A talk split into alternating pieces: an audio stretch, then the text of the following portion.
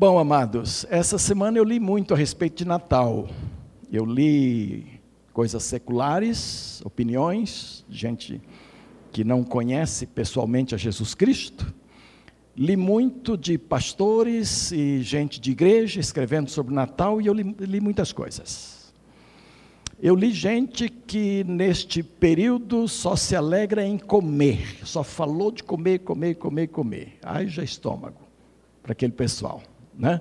Li alguns artigos a respeito. Então, uh, li um camarada que dizia assim: Eu espero o ano inteiro para comer bem no Natal. E defendia a tese, dizia assim: é um direito que todo cidadão tem de comer muito bem, pelo menos uma vez por ano. Opinião é opinião, não se discute, não é opinião dele, desse cidadão. Agora eu li um pastor, eu li um pastor decepcionado, o título da, da historinha dele era assim: Eu não gosto do Natal. Eu li só por causa do título. Quando eu vi o título, Eu não gosto do Natal, falei, vou ler. Porque eu gosto do Natal. E eu sou pastor como ele. A gente se identifica com a classe logo. Né? Logo fui ver embaixo no artigo Pastor Batista. Então vou ler logo. E aí ele discorreu sobre as coisas não boas que acontecem no Natal. E ele diz: Eu não gosto desse Natal que troca o Senhor Jesus Cristo por vendas, que troca o Senhor Jesus Cristo por compras de presentes, que troca o Senhor Jesus Cristo por comércio o tempo todo, que troca o Senhor Jesus Cristo por presentes e que e que faz festa sem lembrar do aniversariante e aí ele foi aprofundando um pouco mais. Ele falou: Eu não gosto também de Natal na igreja, não. E aí ele falou de algumas coisas de Natal na igreja, das quais ele não gosta também. O pessoal que vem para exibir roupas novas. Aí eu fiz questão de colocar um terno que vocês já conhecem. Não é novo. E a gravata também, e o sapato também. Eu tinha tudo novo lá para colocar nesse Natal, mas aquele pastor me tirou do caminho e falou: olha, não é dia de exibição de coisas novas, coloque coisas já vem mais uma colaboração aqui, é às 20 horas, que está marcado para. para é que ele está tão acostumado com 7 e meia quarta-feira, com 7 horas a quarta-feira, que ele achou que seria 7 e meia. Então, culto Natal, terça-feira, 20 horas. Bom, meia hora só, come uma frutinha, um suquinho, alguma coisa assim, mas não, não exagere, entendeu? Para não chegar aqui sem condições de apreciar bem o culto. Ah, então ele começou a falar de coisas na igreja também que ele não gosta de Natal, quando quando os cantores só fazem exibição e percebe-se que naquela exibição Jesus Cristo está meio distante, quando os atores, viu? Quando os atores começam a aparecer mais do que Jesus, aí ele também não gosta e tal. E ele termina dizendo que ele não gosta de um Natal onde não se discerne bem onde fica Jesus. No fim, eu falei: esse homem tinha razão. Um Natal desta forma não se pode gostar mesmo. Ali um outro que falou assim: o que falta no Natal? Lá de Sorocaba, meu conterrâneo, lá de, de Sorocaba, em São Paulo. Ah, fomos colegas de junta por sete anos e meio. E quando vi o artigo dele, vou ler esse camarada aqui, porque é gente boa. Depende de São Paulo, é coisa boa, né? Ele está lá ainda, ele não veio, não, ele está lá. Aí ele disse: O que falta no Natal? E então ele disse que falta o principal que Jesus veio trazer, que falta perdão. E ele termina o artigo dizendo que falta perdão dentro da igreja também, que o camarada senta para adorar e quando olha para trás, já se dá conta de que atrás dele está alguém que ele não perdoou ainda e não consegue perdoar. E aí ele diz assim: se for um crente razoável, diz assim: misericórdia, Senhor me dê força para no final do culto perdoar esse camarada que está atrás de mim. Ele é engraçadinho para escrever, e eu achei muito interessante a, a, a tônica dele. É que Jesus veio para trazer o perdão, no sentido vertical, perdoar o homem e restabelecer a sua relação com o Pai, e Jesus veio para trazer perdão também no sentido horizontal e então ele diz: não entender como alguns irmãos em Cristo não conseguem perdoar outros, também irmãos. E aí ele diz: olha, se você passar o Natal sem perdoar alguém, você não viveu o espírito natalino, você não está na graça do Natal do Senhor Jesus. Li outros. Li um que dizia assim: o meu primeiro Natal. E o primeiro Natal dele são as primeiras lembranças da infância, ainda dele, na igreja.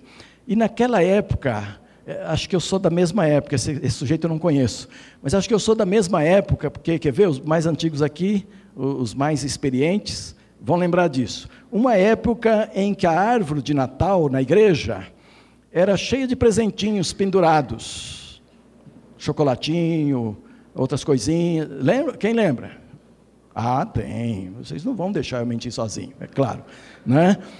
Uma época em que a árvore de Natal era cheia de presentinhos. Quando acabava o culto, a meninada era liberada para ir na árvore e apanhar os frutinhos da árvore, os bombons, ah, ah, eh, bombons em forma de cruz, frutinhas e outras coisas deliciosas. Aquilo para as crianças era inesquecível. Só que tinha uma chefe da árvore de Natal, tinha uma chefe escalada pela igreja, que ficava junto da árvore de Natal para não deixar a criança abarcar, encher o bolso, encher a barriga e tal. A barriga que eu falo é assim, por dentro da camisa, sabe? Você já apanhou fruta enfiando dentro da camisa, assim? Eu já fiz isso. Então, aquela, mas não do Natal, aquela chefe ficava ali ao redor da árvore para não deixar as crianças exagerarem. Então, cada uma pegava o seu frutinho, a sua lembrança e voltava o seu banco, depois terminava o culto. Aquilo era um negócio assim, tremendo. Aí eu li um sujeito que diz assim: o mal do Natal são os presentes. Não concorda que se dê presentes no Natal. E aí eu fui ver a tese. Aí ele diz: Olha, não é bom dar presentes no Natal. Eu não dou. Na minha família ninguém dá. Todo mundo é proibido. Família ampla inclui os tios, tias, cunhados, primos em segundo, terceiro grau. É uma família enorme, todos proibidos de darem, darem presente no Natal.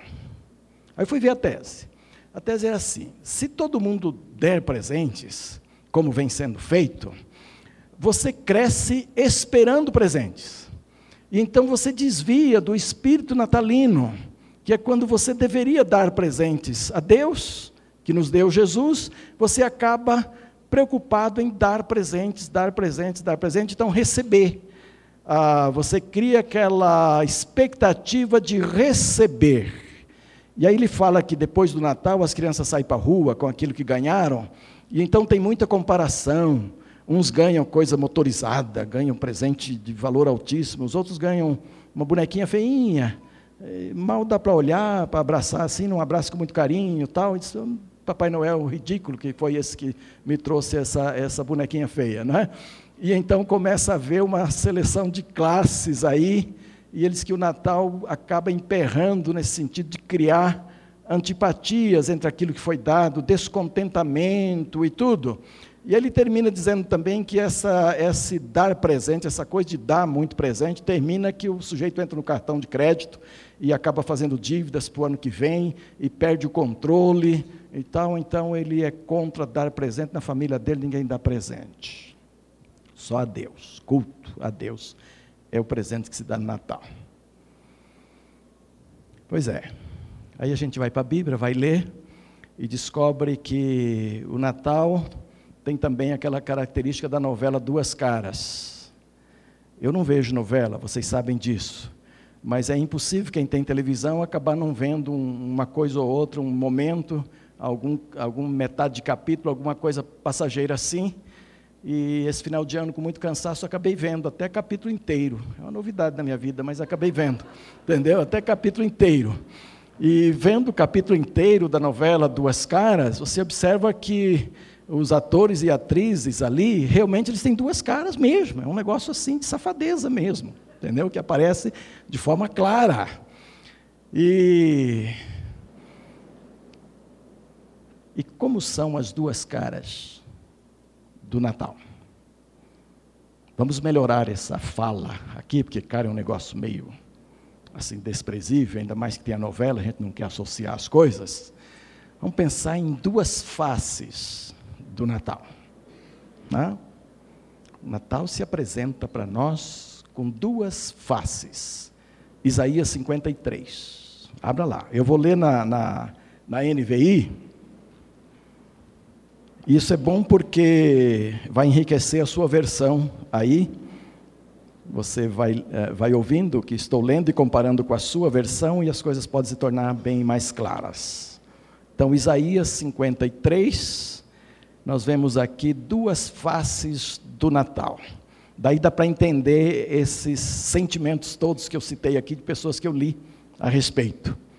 Quem creu em nossa mensagem e a quem foi revelado o braço do Senhor, ele cresceu diante dele como um broto tenro e como uma raiz sa saída de uma terra seca. Ele não tinha qualquer beleza ou majestade que nos atraísse. Nada havia em sua aparência para que o desejássemos. Foi desprezado e rejeitado pelos homens, um homem de dores, e experimentado no sofrimento, como alguém de quem os homens escondem o rosto, foi desprezado e nós não o tínhamos em estima. Até aqui, nós temos uma face do Natal visto por Isaías. Certamente ele tomou, e aqui se vê já o início de um outro lado. Certamente ele tomou sobre si as nossas enfermidades, e sobre si levou as nossas doenças Contudo, nós o consideramos castigado por Deus, por Deus atingido e afligido, mas ele foi traspassado por causa das nossas transgressões, foi esmagado por causa das nossas iniquidades. O castigo que nos trouxe paz estava sobre ele, e pelas suas feridas nós fomos curados. Todos nós, tal qual ovelhas, nos desviamos, cada um de nós se voltou para o seu próprio caminho e o Senhor fez cair sobre ele a iniquidade de todos nós. Ele foi oprimido e afligido, e contudo não abriu a sua boca. Como um cordeiro foi levado para o matadouro, e como ovelha que diante dos seus tosquiadores fica calada, ele não abriu a sua boca. Com julgamento opressivo ele foi levado. E quem pode falar dos seus descendentes? pois ele foi eliminado da terra dos viventes por causa da transgressão do meu povo, ele foi golpeado, foi-lhe dado um túmulo como os ímpios e como os ricos em sua morte, embora não tivesse cometido nenhuma violência, nem houvesse nenhuma mentira em sua boca. Contudo, foi a vontade do Senhor esmagá-lo e fazê-lo sofrer. E embora o Senhor tenha feito da vida dele uma oferta pela culpa, ele verá a sua prole e prolongará os seus dias, e a vontade do Senhor prosperará em sua mão. Depois do sofrimento da sua alma, ele verá a luz e ficará satisfeito. Pelo seu conhecimento, meu servo justo justificará a muitos e levará a iniquidade deles. Por isso, eu lhe darei uma porção entre os grandes, e ele dividirá os despojos com os fortes porquanto ele derramou a sua vida até a morte e foi contado entre os transgressores, pois ele levou o pecado de muitos e pelos transgressores intercedeu. Este é o relato de Isaías, olhando Jesus Cristo no seu nascimento, Jesus Cristo no seu trabalho e Jesus Cristo na sua colheita. São três itens aqui a respeito de Jesus.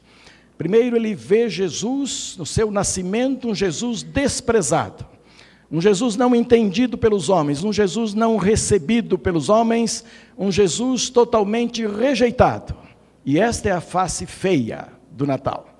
Esta é a face decepcionante do Natal. É que os homens não souberam olhar para Jesus e ver nele o Filho de Deus. Então o texto retrata um homem de aparência desprezível, o texto retrata um homem que não podia ser reconhecido, o texto retrata um homem ah, como raízes em terra seca, aquela planta que não cresce, que não desenvolve, que não é robusta, e o texto retrata um homem desprezado.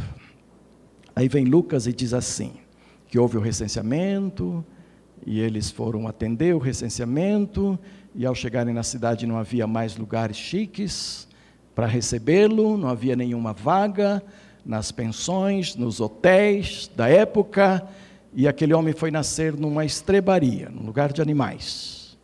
E aí Lucas termina esse texto do nascimento de Jesus dizendo assim: porque não havia lugar para ele nas hospedarias. Então foi nascer lá. Esta frase, porque não havia lugar para ele na nas hospedarias, ela é sintomática à luz de Isaías. Porque não é só que não havia hotéis para o Senhor Jesus. Na verdade, ele veio para os homens. Ele veio para contactar os homens e também não havia lugar no coração dos homens, porquanto havia desprezo.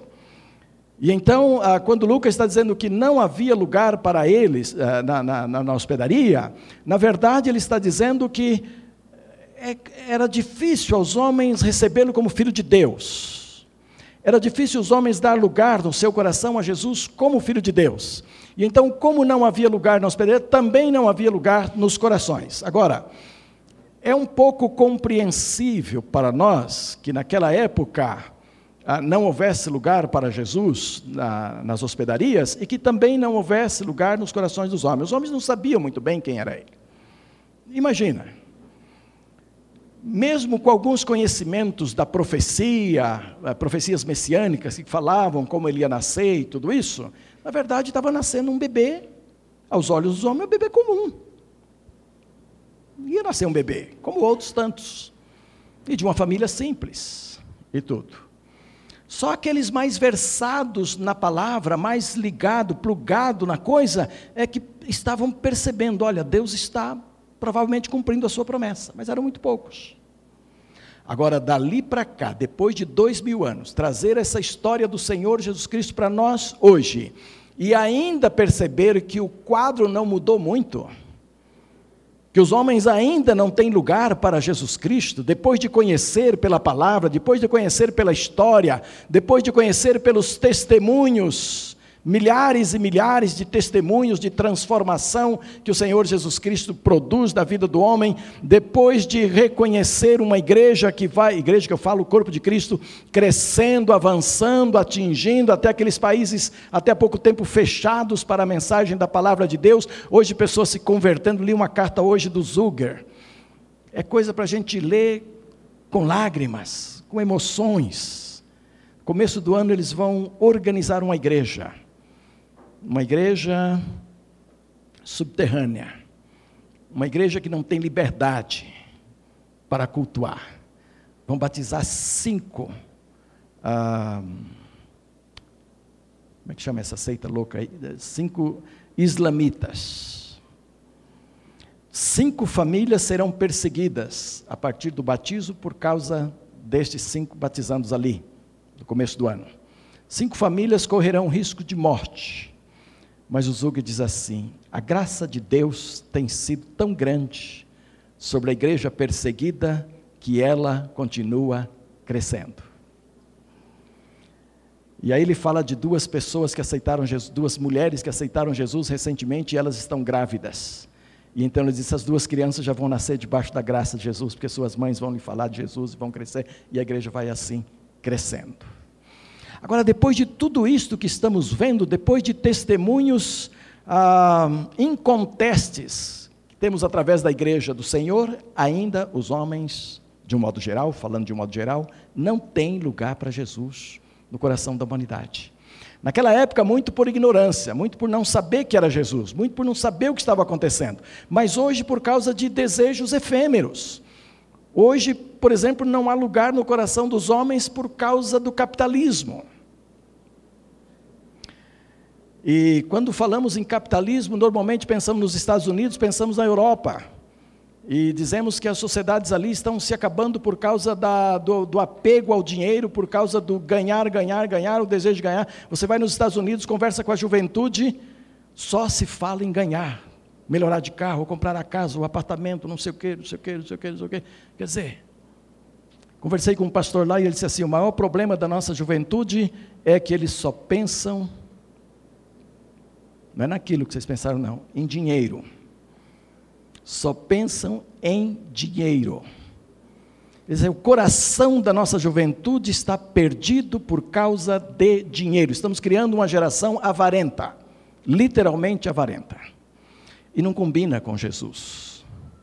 As pessoas, para seguir a Jesus, podem inclusive ter dinheiro, podem inclusive ter muito dinheiro, mas precisam submeter tudo isso a Jesus, senão não vale. Quando o processo é invertido, Jesus passa a não ter lugar nesses corações. Mas muito mais, há muitas filosofias hoje tirando toda a possibilidade de Jesus encontrar lugar do coração. Há filosofias orientais por este mundo ocidental todo que leva o homem a endeusar a si próprio e a entender-se como próprio Deus ou a entender-se como determinados exercícios, sendo o próprio salvador da sua vida. E então Jesus fica de fora, fica totalmente fora. E até dentro das igrejas, isso aqui é o pior, dentro das igrejas do Senhor Jesus Cristo, muitas coisas que nos desviam dele e que faz com que Jesus fique fora. Então Isaías vem e diz assim um quadro, coloca um quadro terrível. Este era o filho de Deus. Este era o cumprimento da promessa. Esse, esse era o único meio do homem dar uma mão a Deus e reaver a comunhão que foi perdida lá no Éden, e receber o perdão dos seus pecados e manter vida íntima com o Senhor e comunhão com Ele. Esta é a única forma através deste menino que nasceu lá em Belém. No entanto, os homens dão as costas a este menino. Mas Isaías vê um outro lado ele vê o lado positivo do Natal, a, outra face do Natal é que Jesus veio para trabalhar em prol dos homens. E veio para trabalhar em cima daquilo que os homens mais precisavam, a cura das suas feridas, a cura dos seus males, a cura dos seus pecados, a cura daquelas coisas que nos distanciaram de Deus, Jesus veio para trabalhar ali. E a Bíblia diz que Jesus veio com toda a coragem possível para enfrentar a cruz. E ele o fez com maestria, ele fez com muita coragem, ele fez com muita convicção. Embora tenha pedido, Pai, se for possível, passa de mim este cálice, ele estava corajosamente preparado para enfrentar a sua morte, porquanto já havia falado a respeito dela aos seus discípulos e estava consciente de que isto iria acontecer. E então Isaías vê isto assim: ó, certamente ele tomou sobre si as nossas enfermidades mesmo aquelas de não recebê-lo como Senhor. Ele levou sobre si as nossas doenças e nós o reputamos como castigado por Deus. Ele foi traspassado por causa das nossas transgressões, foi esmagado por causa das nossas iniquidades, e o castigo que nos traz a paz estava sobre ele. Este é o lado, é a face que começa a tornar o Natal bonito, começa a tornar o Natal aquilo que Deus planejou, aquilo que Deus quiser, aquilo que Deus colocou ah, no seu coração para que acontecesse. E aí ele diz que todos nós estávamos desgarrados como ovelhas, mas ele fez com que cada um voltasse pelo seu caminho, e o Senhor fez cair sobre Jesus. Quando nos atraiu para o caminho de Deus, Jesus fez cair sobre ele toda a nossa iniquidade. Todo crente que não puder reconhecer isto a respeito de Jesus, não puder reconhecer que comemorar o Natal é comemorar a grande bênção de que as suas iniquidades foram colocadas por Deus sobre Jesus, ainda não descobriu o verdadeiro sentido do Natal. Ainda não descobriu a verdadeira gratidão pelo Natal, mas ela aparece aqui de uma forma muito especial. E Jesus fez isto. Meus amados, o que Jesus fez, não há como o homem pagar não há preço. Não há o que você possa fazer. Daí que as religiões se confundem muito, tentando levar os homens a fazer alguma coisa para agradar a Deus. Não há nada que você possa fazer para Deus que permita que Ele lhe ame menos do que Ele te ama hoje. Nada. Nada, nada, nada. E não há nada ruim que você possa fazer pelos homens ou para Deus que Ele deixe de amar menos. Talvez Ele não te leve para o céu, mas Ele te ama, com toda a intensidade que lhe é próprio, com aquele amor que Ele é. Deus é amor. E este amor foi exemplificado por Cristo Jesus na cruz do Calvário. Agora, o outro lado da face do Natal se torna muito claro quando esse texto começa a analisar o fruto do trabalho do Senhor Jesus Cristo. Isso começa no verso 10, diz assim: Contudo, foi da vontade do Senhor esmagá-lo e fazê-lo sofrer.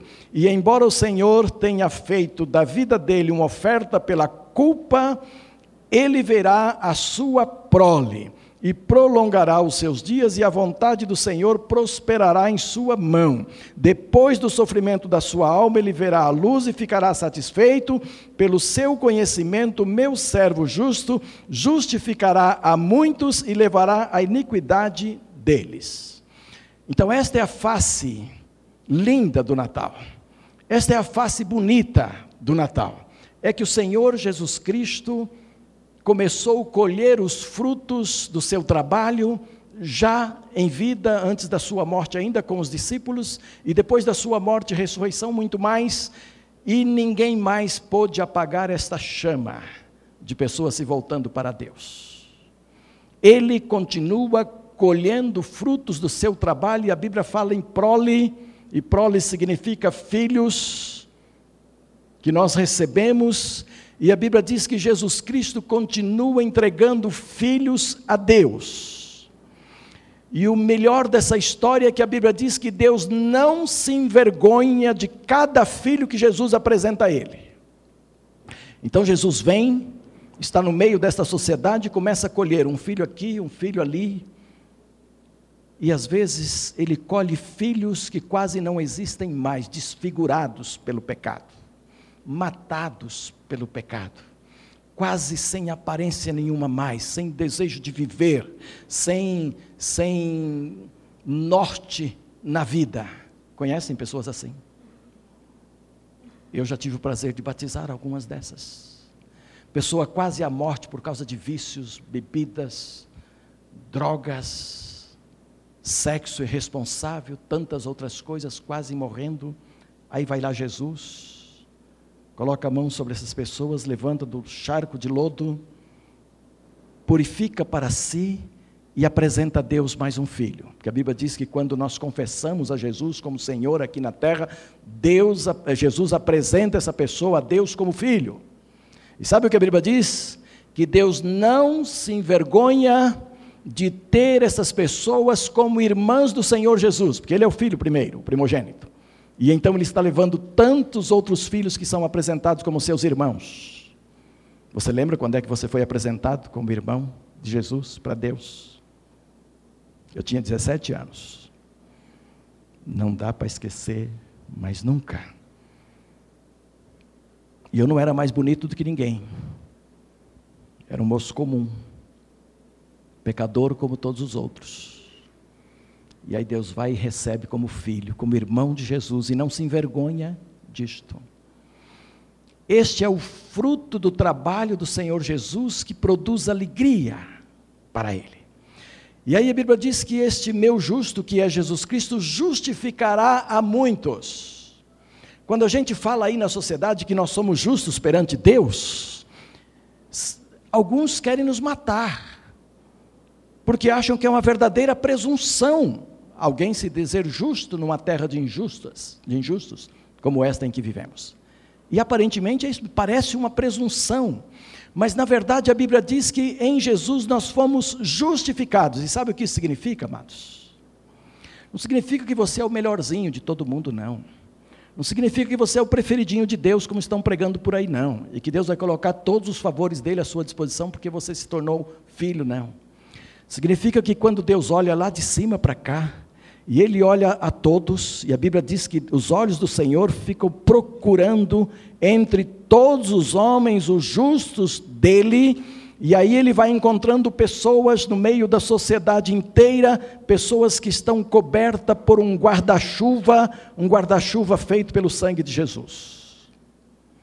E todas essas pessoas que Deus vai identificando, que estão debaixo desse, desse guarda-sol, guarda-chuva, construído com o sangue de Jesus, estas são justas. Não são melhores do que as outras, são justas, porque estão debaixo do sangue do Senhor Jesus Cristo, daquele trabalho enorme que ele realizou na cruz. E aí Deus vai acrescentando outras bênçãos do Natal sobre este justo, sobre as pessoas, e aí a gente vê coisas tremendas. Por exemplo, a gente vê um Ishida, que está ali atrás. Logo no começo do ano vamos ter um culto de gratidão pela vida dele. Então nós vamos ver um homem como este, desenganado pelos médicos, recebendo, como na sua própria linguagem, um dia disse aqui para nós, recebendo do médico um atestado de morte ainda vivo, e que vai para Deus, encaminha a sua fé para o Senhor e diz: Senhor, eu estou pronto para qualquer coisa, eu quero viver, eu quero ter filhos ainda, eu quero pregar o teu evangelho, mas eu estou pronto para a tua vontade. E aí Deus vai em Jesus e cura um homem como este, que está plenamente curado de algo que para os homens era impossível. Isto é fruto, meus irmãos, do trabalho que Isaías viu aqui. O fruto do trabalho ele colherá, não só de salvação, mas também de cura, de recuperação de vidas. Vocês querem entender isso direitinho? Eu vou chamar uma menina aqui que vai dizer de uma coisa que aconteceu ontem e hoje na vida dela. E isto, por favor, aqui, você agora é pregadora no meu lugar, minha filha, viu? Esta menina eu atendi hoje de manhã no gabinete e ela veio para pedir a oração sobre o seu trabalho, a autorização pastoral sobre o seu trabalho, não é a primeira vez que estou fazendo, tem outros também que eu já fiz. E veja o que aconteceu com uma pessoa a quem o grupo dela trabalhou ontem e hoje. É nessa direção aqui, de cura, de levantamento das pessoas, de resultado do trabalho que Jesus faz. É a Carol, viu? Boa noite. Eu faço parte de um grupo, um projeto de evangelismo que alguns já conhecem, que chama M22. E ontem nós, é, nosso, esse grupo a gente faz evangelismo todo mês, mas dia 22 de dezembro é um dia especial para o grupo, em que a gente junta o máximo de pessoas para estar evangelizando por Brasília. É um grupo interdenominacional, é, assim, são de jovens de várias igrejas, e o nosso objetivo é alcançar o máximo de igrejas para estar no mesmo foco, com o mesmo objetivo, que é evangelizando e engrandecendo o nome do Senhor por aí, pelas ruas. E ontem, ontem foi dia 22, a gente se encontrou 9 horas no Parque da Cidade, cerca de 30 jovens, e a gente fez um tour pelo centro de Brasília. A gente andou no Parque da Cidade, no CONIC, no, é, no Conjunto Nacional, em alguns sinais. Nós entregamos mil folhetos, é, a gente entregou din-din e proclamamos o amor de Deus através de danças e usando, é, assim, estratégias de jovens. E a, a, gente tinha um grupo vestido de palhaço. A gente, o pessoal já, a, o grupo inteiro já tinha saído para o conjunto nacional. E a gente tinha, eu estava de palhaço, estava eu, é, a Gabizinha daqui da igreja, minha irmã e um menino, dois meninos de Taguatinga. A gente estava maquiando eles, eles estavam um tá de perna de pau e o outro ia fazer malabares. E a gente ficou terminando de maquiar. E nisso um mendigo já tinha, um morador de rua já tinha sido abordado pelo Bruno, que estava estava terminando de se maquiar.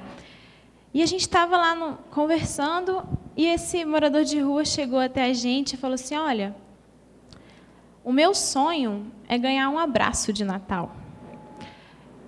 Aí a gente ficou, né, todo mundo comovido, assim, nossa, ele começou, ele começou a desabafar e ele começou a falar. A gente já tinha conversado com ele muito leve, assim, muito rápido. E ele começou a falar da vida dele e começou a, a compartilhar com a gente o vazio que ele sentia porque ele ele começou a confessar vários pecados, ele chegou a matar várias pessoas. Ele falou que ele só aliviava a dor dele quando ele esfaqueava alguém. Isso tudo a gente ouvindo assim, né? Nossa. E e ele começou a falar que ele queria ter uma, sempre sonhou em ter uma família, que ele sempre sonhou em se sentir amado, que ele já tinha 41 anos e queria sair daquela vida. E nisso a gente só ouvindo, só ouvindo, até o momento que Deus começou a falar para a gente, para a gente começar a falar. E eu falei assim: como é que é o seu nome? Aí ele, Francisco, me chamam de Ceará. Aí o Francisco, olha para mim. Ele não olhava. Ele não conseguia olhar. O Francisco, olha para mim. Aí ele olhava meio assim, e eu comecei a falar do amor de Deus, comecei a falar que todos aqueles pecados tinham que ele estava falando para a gente tinham que ser confessados diante de Deus. Comecei a falar da palavra de Deus. O outro menino começou a falar também, e a gente ficou numa falação e todo mundo falando. Até o momento que ele começou a sentir muito tocado, começou a chorar e falou assim: Gente, eu sou muito orgulhoso, eu não sei porque eu estou chorando. E ele era muito sincero o tempo inteiro com a gente, falando assim: Eu não posso mentir para vocês, que eu estou mentindo para vocês, estou mentindo para Deus. E começou a falar assim de todas as drogas que ele usava, de bebida, de tudo. Começou a confessar. E eu falei assim: Olha, vamos fazer uma oração? O senhor crê que você pode mudar de vida? Ele falou assim: Eu creio. Eu falei: Mas você crê de verdade? Ele: Eu creio. E eu falei assim: Então eu vou fazer uma oração pelo senhor. Depois o senhor vai fazer uma oração me contando tudo o que o senhor falou aqui. O senhor vai confessar diante de Deus. É, e depois eu vou fazer uma oração de novo e você vai repetir o que eu falar. Ele, tudo bem. Aí a gente foi, eu orei por ele, depois ele orou, e assim, numa sinceridade que eu nunca vi igual, ele orando, pedindo perdão para Deus, chorando, assim, ó. Um senhor muito cheio de mágoa, muito cheio de. Muito machucado pela vida. E ele orando, falando para Deus, pedindo perdão, confessando, confessando assassinato, gente, assim, para duas pessoas que estavam vestidas de palhaço, sabe? E, e começou a falar, a falar, começou a chorar. E ele falou assim: Eu não sei orar, mas eu estou falando isso tudo. E começou a falar diante de Deus. E depois eu falei assim: Olha, então agora eu vou fazer uma oração e você vai repetir comigo. E eu comecei a orar, fazendo uma oração de processo assim dele estar tá aceitando Jesus Cristo como Senhor e Salvador da vida dele. E senti de Deus de impor as mãos sobre ele. E nisso eu comecei a orar, encostando a mão na cabeça dele, e pedi para ele repetir comigo assim: Senhor, eu quero a tua paz, eu quero a tua alegria, eu quero me sentir amado. E ele começou a falar isso, ele começou a ficar meio fraco. E tudo a gente orava e é, um momento ele perdeu a força do corpo e caiu. Nesse momento a gente ficou meio preocupado porque não sabia exatamente o que fazer, né? E a gente começou a orar, começou a orar, tinham cinco pessoas, todo mundo intercedendo, intercedendo. E ele, quando ele levantou, ele sentou e falou assim: Eu nunca senti isso na minha vida. Eu não estou entendendo nada. E eu comecei a falar com ele: olha, a sua vida vai ser transformada, isso é, é Deus agindo na sua vida, porque eu estou sendo sincera, os outros meninos que estavam comigo podem confirmar o que eu estou falando. Quando ele acordou, ele era outra pessoa. O rosto dele, gente, não é brincadeira, não estou exagerando. O rosto dele estava transformado, a forma que ele falava estava transformada. E a gente, eu falei assim, olha, amanhã, duas horas eu vou estar aqui. Eu vou trazer mais algumas pessoas comigo e a gente vai te levar para uma casa de recuperação. Você quer ir? Ele falou, eu quero. Então tá bom, duas horas a gente vai estar aqui. Ele falou, oh, eu moro ali, vocês me procuram por aqui, eu vou estar por aqui. Eu, tudo bem. E nisso a gente continuou orando por ele, e hoje eu conversei com o pastor, e aí eu falei, pastor, hoje a gente vai lá procurar ele, né? Vamos ver se ele vai estar lá. Aí nisso saiu eu, Felipe, daqui da igreja, Felipe Simões, o, o André, o, o Pet e o Jairo. E mais a Gabizinha e o Ítalo, que é o menino do, do projeto. E a gente foi atrás dele, a gente procurou e a gente viu, a gente viu coisas horríveis no setor comercial, a gente viu pessoas que estão sedentas por Deus. Eu nunca vi pessoas daquele estado. E a gente não achava o Ceará, né? Não achava. E a gente se juntou, gente, a gente não orou junto. Aí a gente juntou, orou. E nisso a gente voltando, porque falaram para a gente que ele estava na igrejinha, a gente ia até a igrejinha, a gente voltando, eu vi um senhor deitado no banco assim. Aí eu cheguei perto para ver se era, eu, gente, achei, achei, achei. Ele estava meio dormindo, aí eu acordei ele assim, ô Ceará, por que está aqui? A gente não tinha combinado lá. Ele, ah, eu fiquei com medo de vocês não aparecerem e tal. E aí eu falei, e aí, você quer ir com a gente? Aí ele falou, quero, quero, quero muito. Aí, eu, aí ele começou a falar o que aconteceu na vida dele de ontem para hoje. E ele falou assim: Olha, depois vocês conversaram comigo, eu fui para o bar, pedi uma pinga, que ele bebe pinga desde os cinco anos. Assim, tudo que eu estou falando eu pedi permissão para ele, tá? É, ele bebe pinga desde os cinco anos. E ele falou assim: eu bebi, comecei a passar muito mal, achei que eu ia morrer e pedi um suco no bar. Ele, nem ele entendeu. Aí ele falou que de noite ele ficou pensando muito no que tinha acontecido, pedi, sentiu vontade de ligar para o menino, que a gente deixou o telefone com ele, o telefone do menino que estava com a gente. E ele falou que hoje de manhã ele viu a pinga, ofereceram pinga para ele, ofereceram droga que ele todo dia de manhã ele usava, e ele não quis a droga, ele não quis aquilo. E ele estava lá, gente, de banho tomado, todo engomadinho, esperando a gente, assim. Assim, ele estava, ele, ele não estava no lugar que a gente tinha combinado, porque ele estava com medo da gente não ir. Então ele queria que a gente meio que procurasse ele. E nisso a gente chegou na casa de recuperação, e ele com o coração muito aberto para mudar de vida. E essa parte você não conhece o testemunho, pastor. A gente chegou lá e o cara que tinha recebido a gente, ele é um ex-drogado, e ele começou a compartilhar mais ou menos a vida dele, né? Ele falou assim: "Olha, eu era, eu fui muito drogado, muito drogado. Ele tem várias marcas no rosto de momentos que ele teve overdose, que ele estava sozinho e que ele acordava numa poça de sangue e ele falou assim: "Eu não sei o que Deus tem, Deus tem muito para minha vida por eu não ter morrido até agora". E ele foi para essa casa de recuperação que a gente levou e a família dele odiava ele, os, os filhos dele odiavam ele. E ele falou assim: Olha, eu estou vindo para cá porque eu tenho muita consideração pela moça que, que chamou ele para lá. Vou ficar três meses aqui. Aí nisso, no segundo mês, a filha dele já estava ligando para ele para saber como ele estava e tal. E a filha dele uma vez ligou para ele e falou assim: Pai, eu quero que o senhor entre comigo no meu casamento. E ele falou para ela assim: Filha, eu não tenho roupa.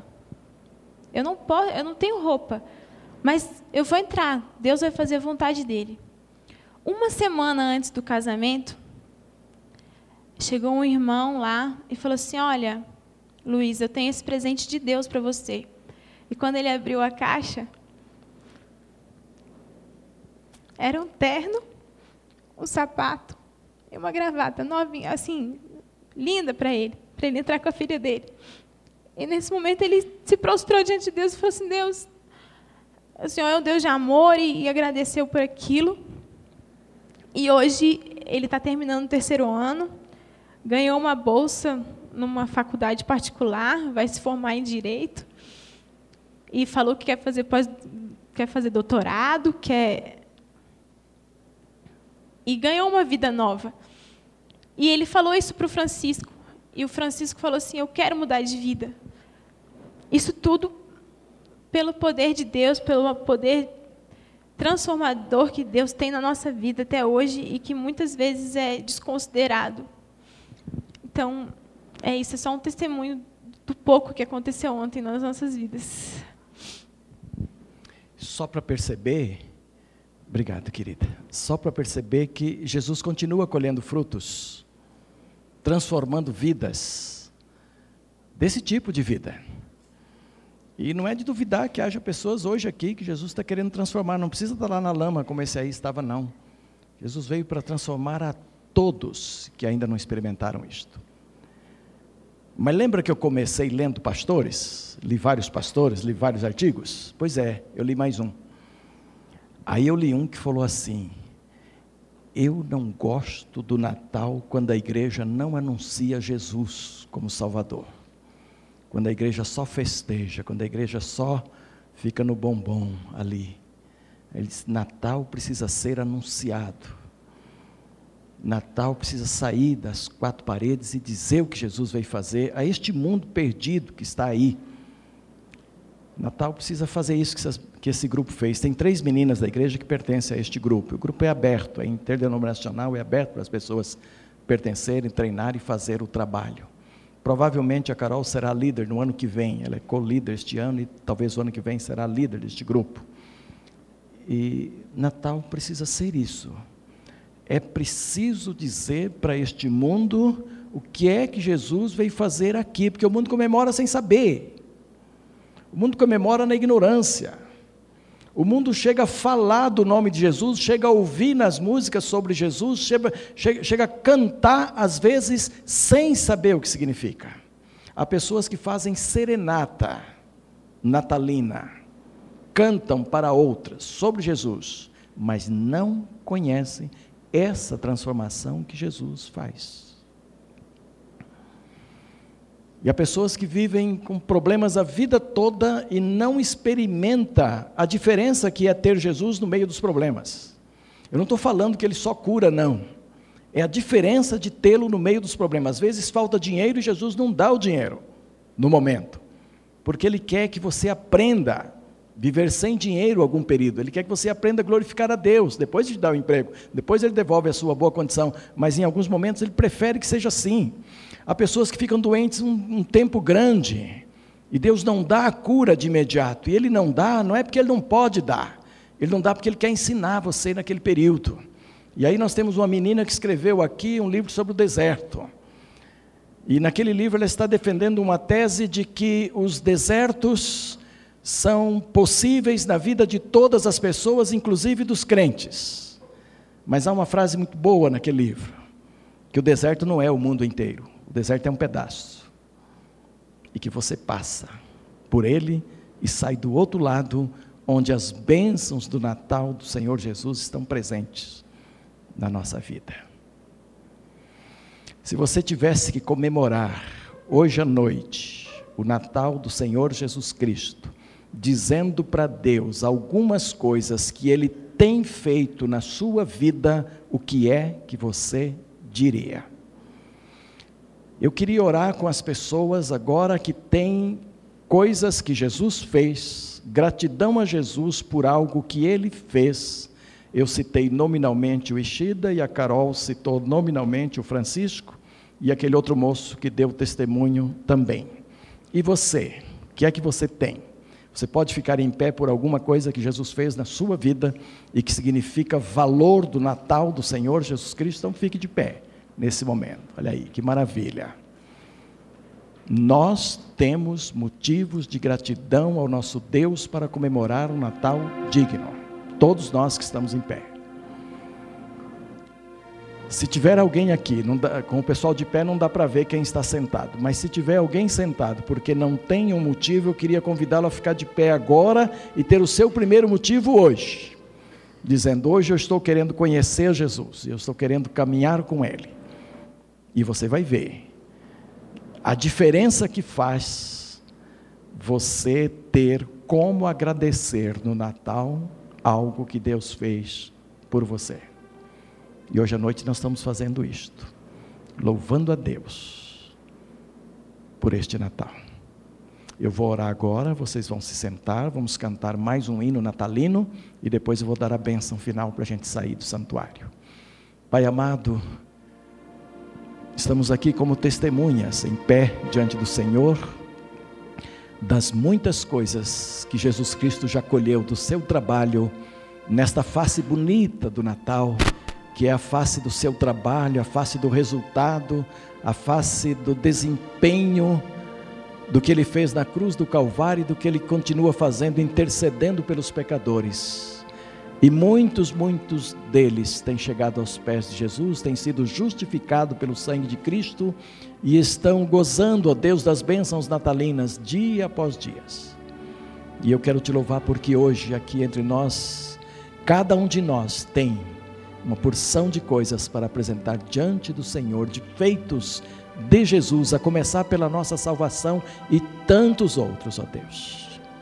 E quero pedir misericórdia para aqueles que ainda não experimentaram nada de Jesus, para que neste Natal de 2007 eles possam experimentar a bênção do Senhor sobre as suas vidas. E se houver doentes entre nós, ó Deus, que possa experimentar a graça da presença de Jesus, a presença que conforta, a presença que ameniza a dor e a presença que cura também, como tem curado tantos outros. E isto pedimos por Jesus Cristo.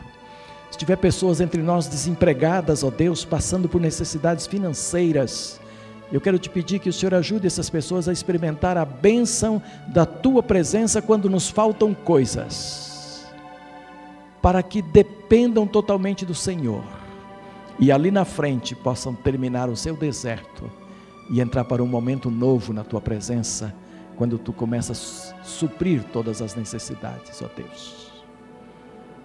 E se houver hoje à noite alguém entre nós cuja fé está esfriando, cuja fé está se distanciando, ó Deus, ou a fé está se acostumando com a cultura evangélica e já não experimenta algo novo do Senhor, que neste Natal, ó Deus, a partir deste momento, coisas novas comecem a acontecer nestas vidas, para a honra e glória do Teu nome. Se há aqui pessoas que têm medo de falar de Jesus, têm medo de testemunhar, têm medo de ir à luta, têm medo de compartilhar Jesus, retira isto, ó Deus para que possamos não ser crentes covardes, medrosos, distantes. Os alunos nas escolas, os colegas no trabalho, nos ônibus, onde quer que estejamos, que haja facilidade, coragem ousadia para falar sobre Jesus, para que não passemos um Natal ou uma vida inteira pecando sem falar do Jesus que nós conhecemos. Então abençoa essas vidas como Carol fez, ó Deus, com aquele grupo, e foi falar com tantos outros, mas ouvimos a história daquele mendigo Francisco. Há tantos Franciscos por aí, ó Deus, tantos, tantos, tantos, precisando que a tua igreja saia pelas ruas e valados e comece a trazer as pessoas à mesa da ceia natalina do Senhor Jesus. Então nos abençoe, nos prepare para isto, ó Deus. Que não tenhamos um Natal em vão apenas com as coisas terrenas. Que as coisas terrenas sejam apenas um complemento das muitas bênçãos que o Senhor tem nos dado. Pois assim oramos, em nome de Jesus, abençoa todas essas vidas. Amém e amém. Em pé, cantemos.